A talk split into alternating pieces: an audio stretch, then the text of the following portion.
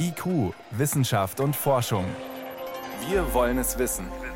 Ein Podcast von Bayern 2.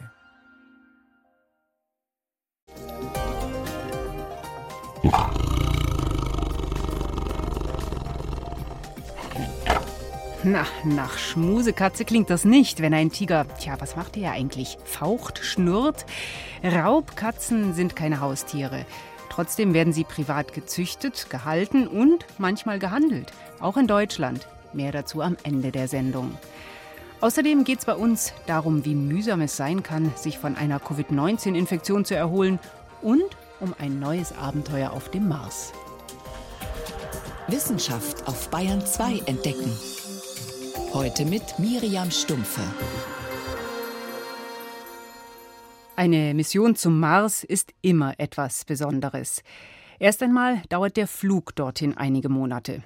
Dann ist es schwierig, auf dem Mars zu landen, weil die Atmosphäre so dünn ist. Und dann trägt der Mars noch viele, viele Geheimnisse in sich. Zum Beispiel rätseln Forscher immer noch, ob es jemals Leben dort gegeben hat. Theoretisch denkbar wäre es. Während sich weltweit die Aufmerksamkeit in den letzten Wochen um ein winzig kleines Virus mitten unter uns gedreht hat, hat die NASA zielstrebig den roten Planeten in den Blick genommen und ihre nächste Mars-Mission vorbereitet. Mars 2020, Mars 2020. Am 17. Juli soll sie starten. Diesen Termin hat die amerikanische Raumfahrtbehörde jetzt bestätigt. Mein Kollege Stefan Geier verfolgt das alles. Juckt denn die Nase, NASA sowas wie allgemeiner Lockdown und Corona-Krise überhaupt nicht? Doch, das hat sogar die NASA vor sehr große Herausforderungen gestellt. Das ist ja eine Behörde und auch die Beamten und Ingenieure dort mussten ins Homeoffice, aber ein Teil von denen musste eben auch weitermachen, den Zwei-Wochen-Schichten. So eine Mars-Mission, das ist ja kein Spaziergang. Das ist eine große Unternehmung, da wird jahrelang dran gebastelt und da kann man jetzt nicht sagen, du, dann warten wir einfach noch drei, vier Monate, geht nicht. Im Juli geht nämlich das Fenster auf und das dauert nur drei, vier Wochen. Das gibt es nur alle zwei Jahre, denn dieser Flug zum Mars, der macht nur Sinn, wenn die Konstellation Erde-Mars passt. So also nah, muss nah sein. So nah wie möglich äh, braucht man für diesen kürzesten Flug, der dann sieben Monate dauert. Das heißt, wer jetzt nicht startet, der muss wieder zwei Jahre warten.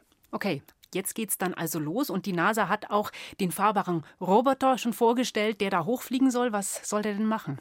Er soll mit Ausdauer unterwegs sein. Perseverance heißt er, Ausdauer.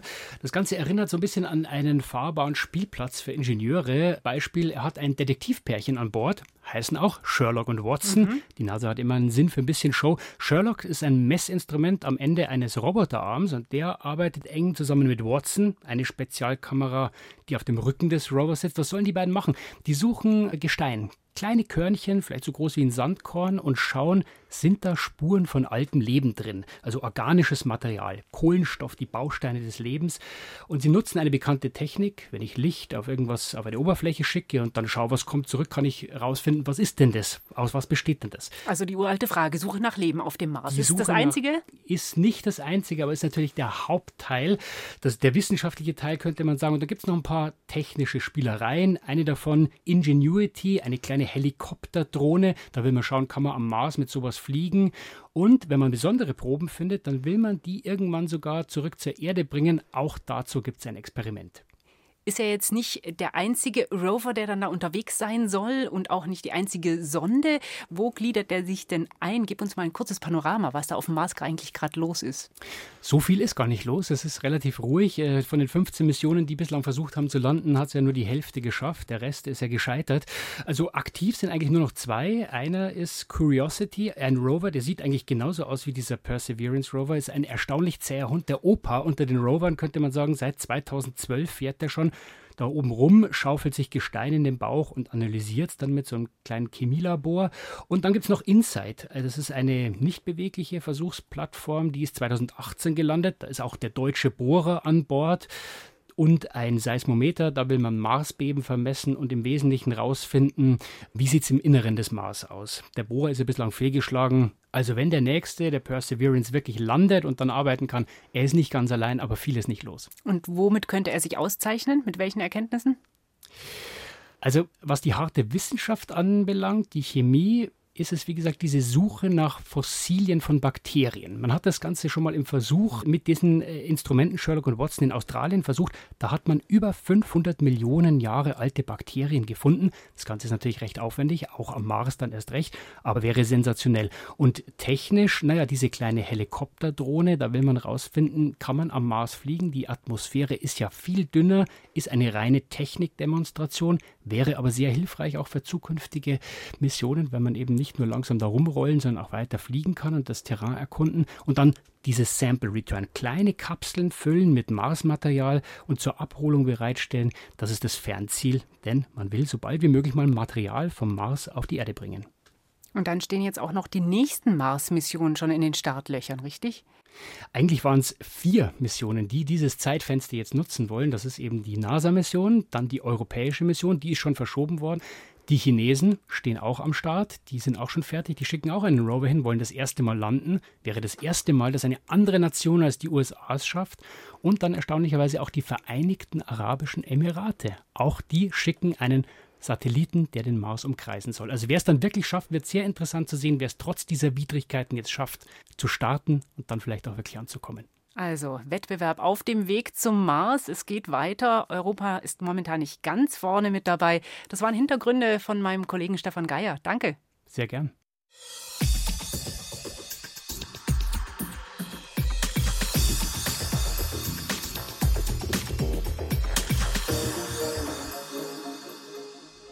Bei rund 180.000 Menschen in Deutschland ist bisher eine Infektion mit dem Coronavirus nachgewiesen worden. Manche sind nur leicht erkrankt, andere schwer.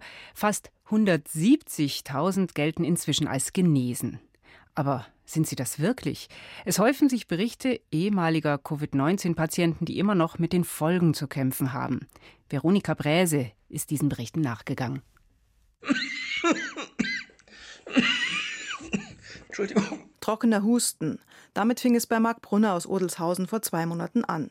Dann Fieber, Schüttelfrost, das Atmen wurde schwerer, Diagnose Covid-19. Am 29. März kam er ins Krankenhaus. Er hatte eine Lungenentzündung, bekam Sauerstoff, auch Antibiotika und erholte sich bald. Am 6. April wurde er entlassen. Laut Statistik gehört er zu den Genesenen. Aber der 46-Jährige hustet immer noch und fühlt sich schlapp obwohl er vorher topfit war. Also ich gehöre keiner Risikogruppe an, habe keine Vorerkrankungen, rauche nicht, trinke nicht, mache viel Sport, esse gesund. Ja. Vor Covid-19 ist der sportliche Ingenieur die 30 Kilometer bis zur Arbeit geradelt. Vergangenen Herbst hat er noch problemlos viele Stunden am Stück im Garten geschaufelt, wo er eine Baustelle hat. Also ich arbeite jetzt draußen eine Stunde, maximal anderthalb. Und dann bin ich den Rest des Tages out of order. Also das nagt ein bisschen und das macht mir zu schaffen, aber ich ja, muss da einfach durch. Im Krankenhaus hatte er einen Schlauch an die Nase bekommen und selbstständig sauerstoffreiche Luft eingeatmet. Das ist eine schonende Methode, die nicht erklärt, warum er immer noch schwach auf der Brust ist.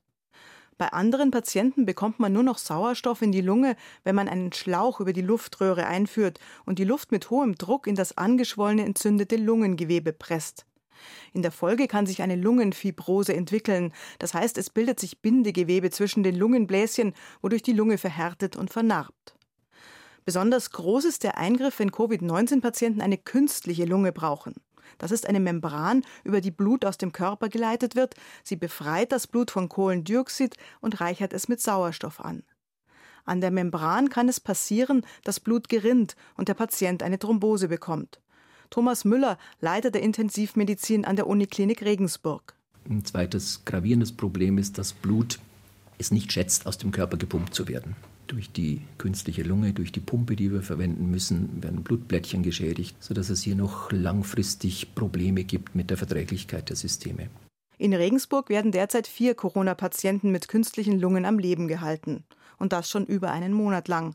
Ob sie je wieder selbstständig atmen können und sich von dieser Tortur erholen werden, ist ungewiss. Generell gibt es bei Covid-19-Patienten bisher noch kaum fundierte Erkenntnisse über spätere Probleme sagt der Infektiologe am Klinikum rechts der ISA in München, Christoph Spinner. Zahlreiche Einrichtungen beginnen, Patienten zu verfolgen. Wir beobachten beispielsweise bei uns Patienten, einzelne Patienten nach, die auf der Intensivstation sehr lange und komplizierte Verläufe hatten. Es gäbe auch die Möglichkeit, natürlich aus wissenschaftlichen Gründen alle Patienten nachzuverfolgen, aber ähm, dafür müssen sie auch immer erstmal eine Forschungsstruktur aufbauen. Klar ist, dass Covid-19 eine sogenannte Systemerkrankung ist. Sie zielt also nicht auf ein Organ ab, sondern auf den ganzen Körper. Deshalb können alle Organe betroffen sein, Lunge, Niere, Leber, Gehirn oder Herz. Und weil das Virus bei manchen Patienten an so vielen Stellen wütet, führt es zu vielfältigen Problemen. Jetzt haben wir gesehen, am häufigsten passiert es in der Lunge. Es gibt Erkrankungen des Herz-Kreislauf-Systems, zum Beispiel vermehrte Blutgerinnsel. Es kann Erkrankungen des Herzmuskels geben, der Nerven geben. Nervenzellen sind auch verletzt, wenn Patienten klagen, dass sie kaum noch etwas riechen oder schmecken. 70 Prozent der Befragten im Kreis Heinsberg in NRW haben davon berichtet. Über 80 Prozent bei einer größeren Studie in Belgien. Bei den meisten Patienten geht das Problem nach einigen Tagen weg. Nicht so bei Marc Brunner. Ja, ist ganz kurios. Ähm, es gibt bestimmte Bereiche, die, da, da habe ich aktuell keinen Geruchssinn und auch keinen Geschmackssinn. Aber ich schmecke zum Beispiel eine Erdbeere, aber riechen kann ich sie nicht, selbst wenn ich sie mir direkt an die Nase presse und einatme. Warum das immer noch so ist, können ihm die Ärzte nicht sagen. Auch andere ehemalige Covid-19-Patienten berichten von heftigen Nachwehen. Der Mit-40er steht also nicht allein da. Ich merke schon, dass meine körperliche Verfassung eher die eines 60-Jährigen äh, gleicht als die eines 20-Jährigen. Und so war mein körperlicher Zustand eigentlich vor der Erkrankung. Ich hoffe, dass ich da wieder hinkomme, aber wir werden sehen. IQ, Wissenschaft und Forschung gibt es auch im Internet als Podcast unter bayern2.de. 16 Minuten nach sechs ist es. Sie hören Bayern 2. Wochenlang nicht zur Schule. Was in den Ferien für Kinder die pure Freude ist, war in den letzten Wochen Grund für Frust und Lagerkoller. Denn dazu kam ja noch kein Fußball, Handball, Reiten, keine Geburtstagsfeiern, kaum Kontakt zu Klassenkameraden und dann noch gestresste Eltern, die neben dem dürftigen Unterricht als Hilfslehrer fungieren sollten.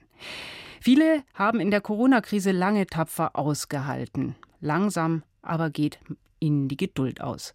Auch Forscher und Jugendmediziner fragen sich, welche Folgen haben die Schulschließungen für die psychische und soziale Gesundheit? Werden Kinder und Jugendliche abgehängt? Supermärkte, die ungern bis gar keine Kinder reinlassen, Mitreisende im öffentlichen Nahverkehr, die den Platz wechseln, sobald Kinder einsteigen. Zwar haben viele Regionen die Corona-Beschränkungen inzwischen gelockert, trotzdem bleibt häufig das Bild der Kinder und Jugendlichen als Problemfälle, als Virenschleudern. Dabei ist noch nicht einmal klar, ob und auf welchem Weg sie ansteckend sind. Wie sollen gerade die ganz Kleinen verstehen, um was es da geht? fragt der Jugendpsychiater an der Uniklinik der Ludwig-Maximilians-Universität München, Professor Gerd Schulte-Körne. Wenn denn Freunde jemanden ablehnen, weil sie sagen, ja, du musst Abstand halten, wird das auf einer sehr konkreten Ebene wahrgenommen. Nicht etwas, na ja, das ist im Moment so, aber in zwei Monaten ist es anders. Doch auch für ältere Kinder und Jugendliche, die die Lage durchaus verstehen, erkennt der Jugendpsychiater Schwierigkeiten. Der Teil derjenigen, die sich über Schulausfall, wenige Sozialkontakte und endlich in Ruhe alleine daheim sitzen freuen, sei gering. Die Zunahme vermuten wir jetzt insbesondere natürlich bei den Erkrankungen, die mit Sorgen, mit Ängsten einhergehen, aber auch bedingt durch den Rückzug mit Depression und auch mit lebensmüden Gedanken. Unter normalen Umständen leiden 10 bis 20 Prozent aller Heranwachsenden unter psychischen Problemen, belegen Erhebungen der Kinderschutzorganisation UNICEF. Das Robert Koch Institut macht für Deutschland in den letzten Jahren eine stabile Rate von 19 Prozent aus. Corona könnte diese Daten in die Höhe treiben. Noch gibt es wenige Studien dazu. Kein Wunder, sagt der Münchner Jugendpsychologe Schulte Körne. Viele junge Betroffene suchen erst nach Jahren Hilfe wenn die Belastung unerträglich wird. Und gerade Kinder aus schwierigen Familienverhältnissen kommen mitunter gar nicht, wenn nicht Lehrer oder Sozialarbeiter Druck machen wenn die Jugendlichen eben nicht mehr rausgehen können, wenn die Hilfesysteme nicht mehr so funktionieren, dann sind die Familien natürlich sich mehr allein überlassen. Und was hinzukommt, ist in Corona-Zeiten, wo man zusammen in der Familie eng auf dem Raum sitzt, wo Stress einfach kulminiert in den Familien, da ist das Risiko für Kindesmisshandler deutlich gestiegen. Die bisher wenigen Untersuchungen zeigen, die Corona-Krise erhöht die Gefahr in solchen Familien, in denen bereits Ängste herrschen, die Eltern arbeitslos werden und der Stress im engen Zusammenleben irgendwo einen Kanal finden muss. Jedes zehnte Kind erleidet dann körperliche Gewalt. Doch auch intakte Familien geraten durch Corona oft an ihre psychischen Grenzen. Für den Philosophieprofessor an der Ludwig-Maximilians-Universität München, Julian Niederrümelin, liegt das auch daran, dass sich viele in der Corona-Krise hilflos fühlen. Hier stellt sich heraus, dass Menschen, die das Gefühl haben, sie haben die Situation unter Kontrolle, sie sind selber Akteure, sie handeln, und zwar auch Kinder, ja, dass die leichter Widerstandsfähigkeit zeigen als diejenigen, die das nicht können. Nicht die veränderte Situation ängstige, sondern das Wir wissen nicht, wie es weitergeht. Beispiel Arbeitswelt. 70 Prozent der Deutschen geben in Umfragen an, dass sich ihre finanziellen Einbußen wohl in Grenzen halten werden. 30 Prozent aber haben Existenzängste.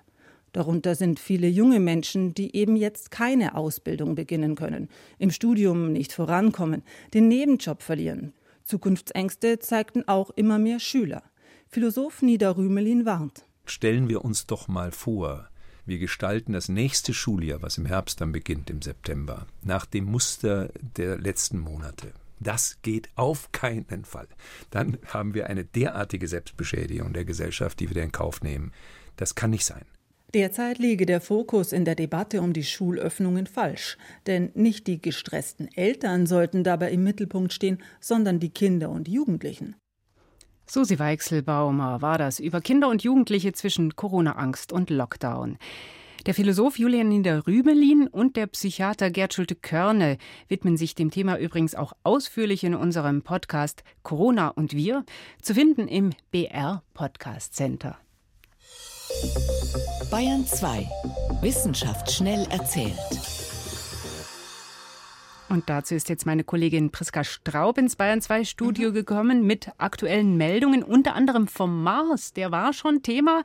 Und ja, da gibt es einen Maulwurf, ein Gerät, das versucht in die Erde zu bohren. Und das hat es bisher nicht geschafft. Ja, und jetzt ist es soweit. Der Länder vom Deutschen Zentrum für Luft- und Raumfahrt war ja seit über einem Jahr untätig. Der ja. konnte nicht anfangen, zum Beispiel mit seinen Temperaturmessungen, eben weil er sich nicht in den Sand eingraben konnte.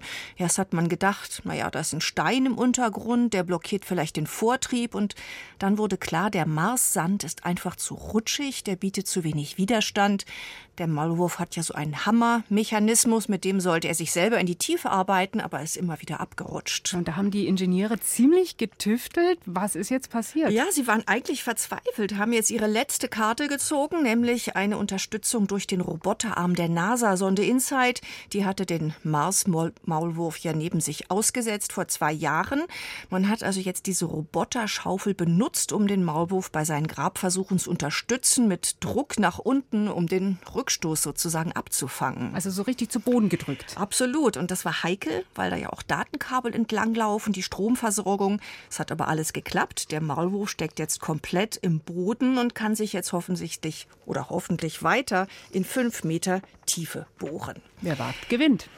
Außerdem jetzt in der Corona-Pandemie, das renommierte amerikanische Fachjournal The Lancet hat eine große Studie zurückgezogen. Das kommt selten vor. Es geht um ein umstrittenes Corona-Medikament, Chloroquin bzw. Hydroxychloroquin. Mhm, von dem haben wir jetzt schon öfters ja. gehört. Malaria-Medikament ja. eigentlich. Trump sagt, er schlucke es prophylaktisch. Ja, genau, er preist es als Wundermittel. Die Wirksamkeit ist aber umstritten.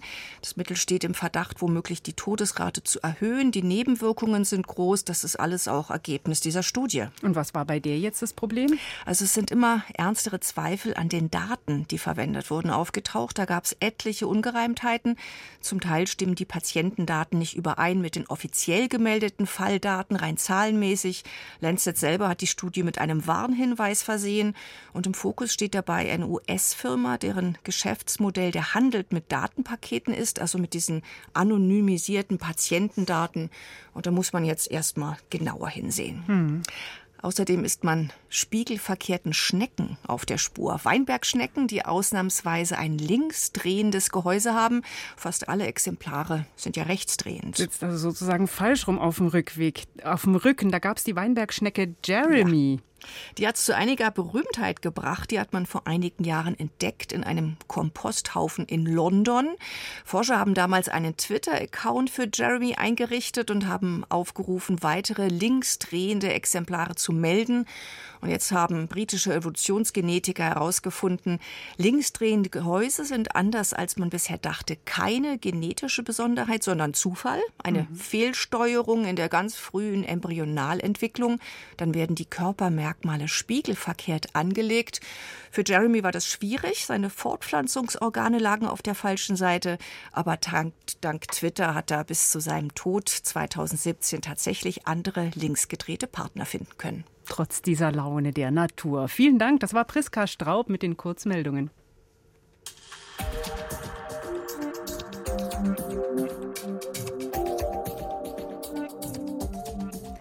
Knapp 4000 freilebende Tiger gibt es weltweit. In Nepal, Indien, Russland zum Beispiel. Ein Bruchteil dessen, was vor 100 Jahren noch durch Asien streifte.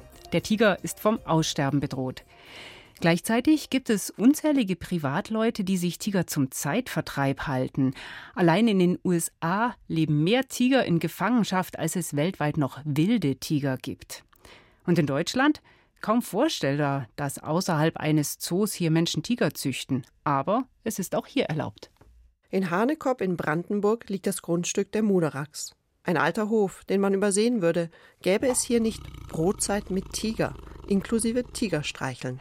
Alles ganz natürlich, erklärt uns Yvonne Moderak, als sie uns ihre Raubkatzen zeigt. Mausi und Tonga kommen an den Zaun und reiben ihren Kopf an den Gitterstäben. Also wir nutzen eigentlich diese Gegebenheit aus. Die haben, die Katzen, die haben hier unten diese Drüsen. Ja, also der kommt dann eben halt ans Gitter und will hier im Prinzip sein Revier markieren und dadurch kann man ihn dann auch halt streicheln. Das ist einfach eine natürliche Sache, die wir ausnutzen. Früher hatten die Muderachs eine Raubtiershow, mit der sie in verschiedenen Zirkussen in Europa aufgetreten sind. Ihre Löwen leben inzwischen bei einer Tierschutzorganisation in Südafrika. Die Tiger sind übrig geblieben. Geld muss reinkommen, allein das Futter kostet etwa 150 Euro in der Woche. Deswegen das Tigerprogramm. Die Leute kommen aus der Umgebung und aus Berlin. Wir sehen ja, dass alles in Ordnung ist und von daher ist für mich dann auch völlig okay wo wir hergezogen sind und erfahren haben, dass wir Tiger als Nachbarn haben. Echt der Wahnsinn.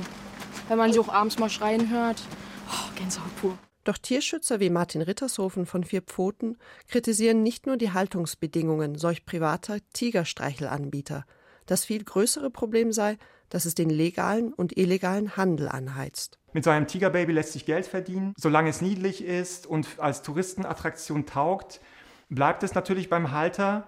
Wenn es jedoch immer älter wird, werden die Tiere entweder an andere dubiose Einrichtungen verkauft und wenn sie eben keiner haben will, werden sie auch als Tigerteile nach Asien verkauft. Kommerzielle Nutzung von Raubtieren ist in vielen europäischen Ländern legal, solange sie aus einer Zucht kommen und keine Wildfänge sind. In Deutschland gilt zwar generell, dass ein Tiger mindestens 200 Quadratmeter Platz braucht. Das ist weniger als ein Tennisplatz, Ansonsten sind die Regeln unübersichtlich. In Sachsen, Brandenburg oder Baden-Württemberg ist es relativ einfach, einen Tiger zu halten. In Bayern braucht man zumindest ein berechtigtes Interesse. Was das ist, interpretiert wiederum jede Kommune anders. So kommt es, dass auch in Deutschland Tiger gezüchtet werden und zwischen 2014 und 2018 42 Tiger aus Deutschland exportiert wurden. Martin Rittershofen hat zusammen mit seinen Kollegen drei Jahre lang recherchiert, wie viele Tiger tatsächlich in Europa gehalten werden. Wir haben dazu Behörden angefragt, Bundesministerien, Landesministerien bis zu Kreisbehörden, weil wir immer weitergereicht wurden. Keiner konnte uns sagen, wie viele Tiger werden in meinem Land gehalten, sodass wir am Ende feststellen mussten, die EU hat keinen Überblick über die Anzahl von Tigern, die in Gefangenschaft gehalten werden. Mindestens 1600, vielleicht sogar mehr Tiger leben in Europa in Gefangenschaft. Sie können online geh- und verkauft werden, kosten um die 5000 Euro. Bei dem tschechischen Großkatzenhändler Ludwig Berusek fand der Zoll bei einer Razzia 2018 einen toten Tiger, dem ins Auge geschossen wurde, um Haut und Fell nicht zu beschädigen. Die Tigerprodukte wie Fell, Schädel oder Knochen wurden nach Asien gehandelt. Ein toter Tiger ist oft viel mehr wert als ein lebendiger. Wenn Tigerprodukte irgendwo auftauchen, können die Behörden oft gar nicht nachvollziehen, kommt es von Tigern aus der Zucht oder kommt es von wildlebenden Tigern. Das heißt, dieser kommerzielle Handel befeuert auch den illegalen Handel und gefährdet diese vom Aussterben bedrohte Tierart. Unter dem Deckmantel des legalen Handels wird also nicht nur illegal gehandelt, so wie es der tschechische Großkatzenhändler tat, der mit einer Bewährungsstrafe davonkam, sondern es werden auch wildlebende Tiger gefangen und als Zuchttiere umdeklariert. Deswegen haben Tierschützer wie Martin Rittershofen eine klare Forderung ein Verbot jeglicher Tigerhaltung in Europa. Tigerschutz und illegaler Tierhandel. Warum das auch in Deutschland ein Thema ist, schilderte Nicoletta Renz. Mehr zu dem Thema können Sie morgen auch im BR Fernsehen sehen, um 19 Uhr in Gut zu wissen.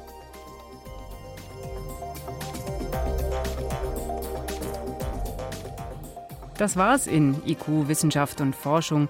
Im Studio war Miriam Stumpfe.